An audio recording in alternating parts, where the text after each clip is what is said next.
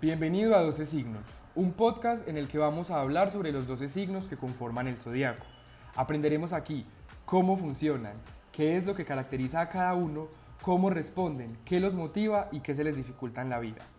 Comencemos. Bueno, ahora es el turno que hablemos de Libra, es el signo más coqueto de todo el zodiaco.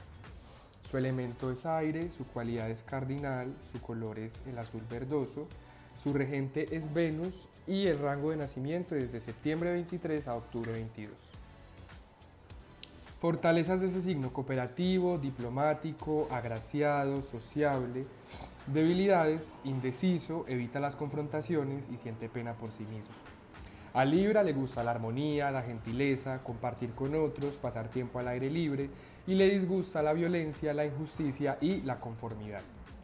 Las personas nacidas bajo el signo de Libra son personas pacíficas y justas y odian estar solas. El compañerismo es muy importante para Libra y con su victoriosa mentalidad y actitud de cooperación no soportan estar solos. Libra es un signo de aire, intelectuales y de mente astuta. Los inspiran los buenos libros, las discusiones interminables y las personas interesantes. El planeta, el planeta regente de Libra es Venus, amante de las cosas hermosas. Es por ello que la calidad es siempre más importante que la cantidad para los nacidos bajo el signo de Libra. Suelen estar rodeados de arte, música y espacios bellos. Son cooperativos por naturaleza. Por lo tanto, les gusta trabajar en equipo. A Libra le fascina la simetría y el balance. Los nacidos libras prefieren la justicia y la igualdad y no son capaces de tolerar las injusticias.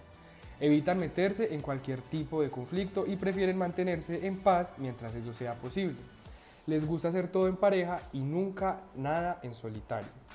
El mayor problema de las personas nacidas bajo el signo de Libra es decidirse, cuando se les obliga a tomar un bando, ya que son muy indecisos y en ocasiones olvidan que ellos tienen su propia opinión.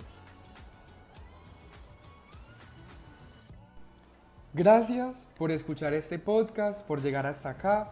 Para más información recuerda visitar nuestra página web de Astrología 101 y seguirnos en todas nuestras redes sociales. Cuidado, en el momento en el que comiences, no querrás detenerte.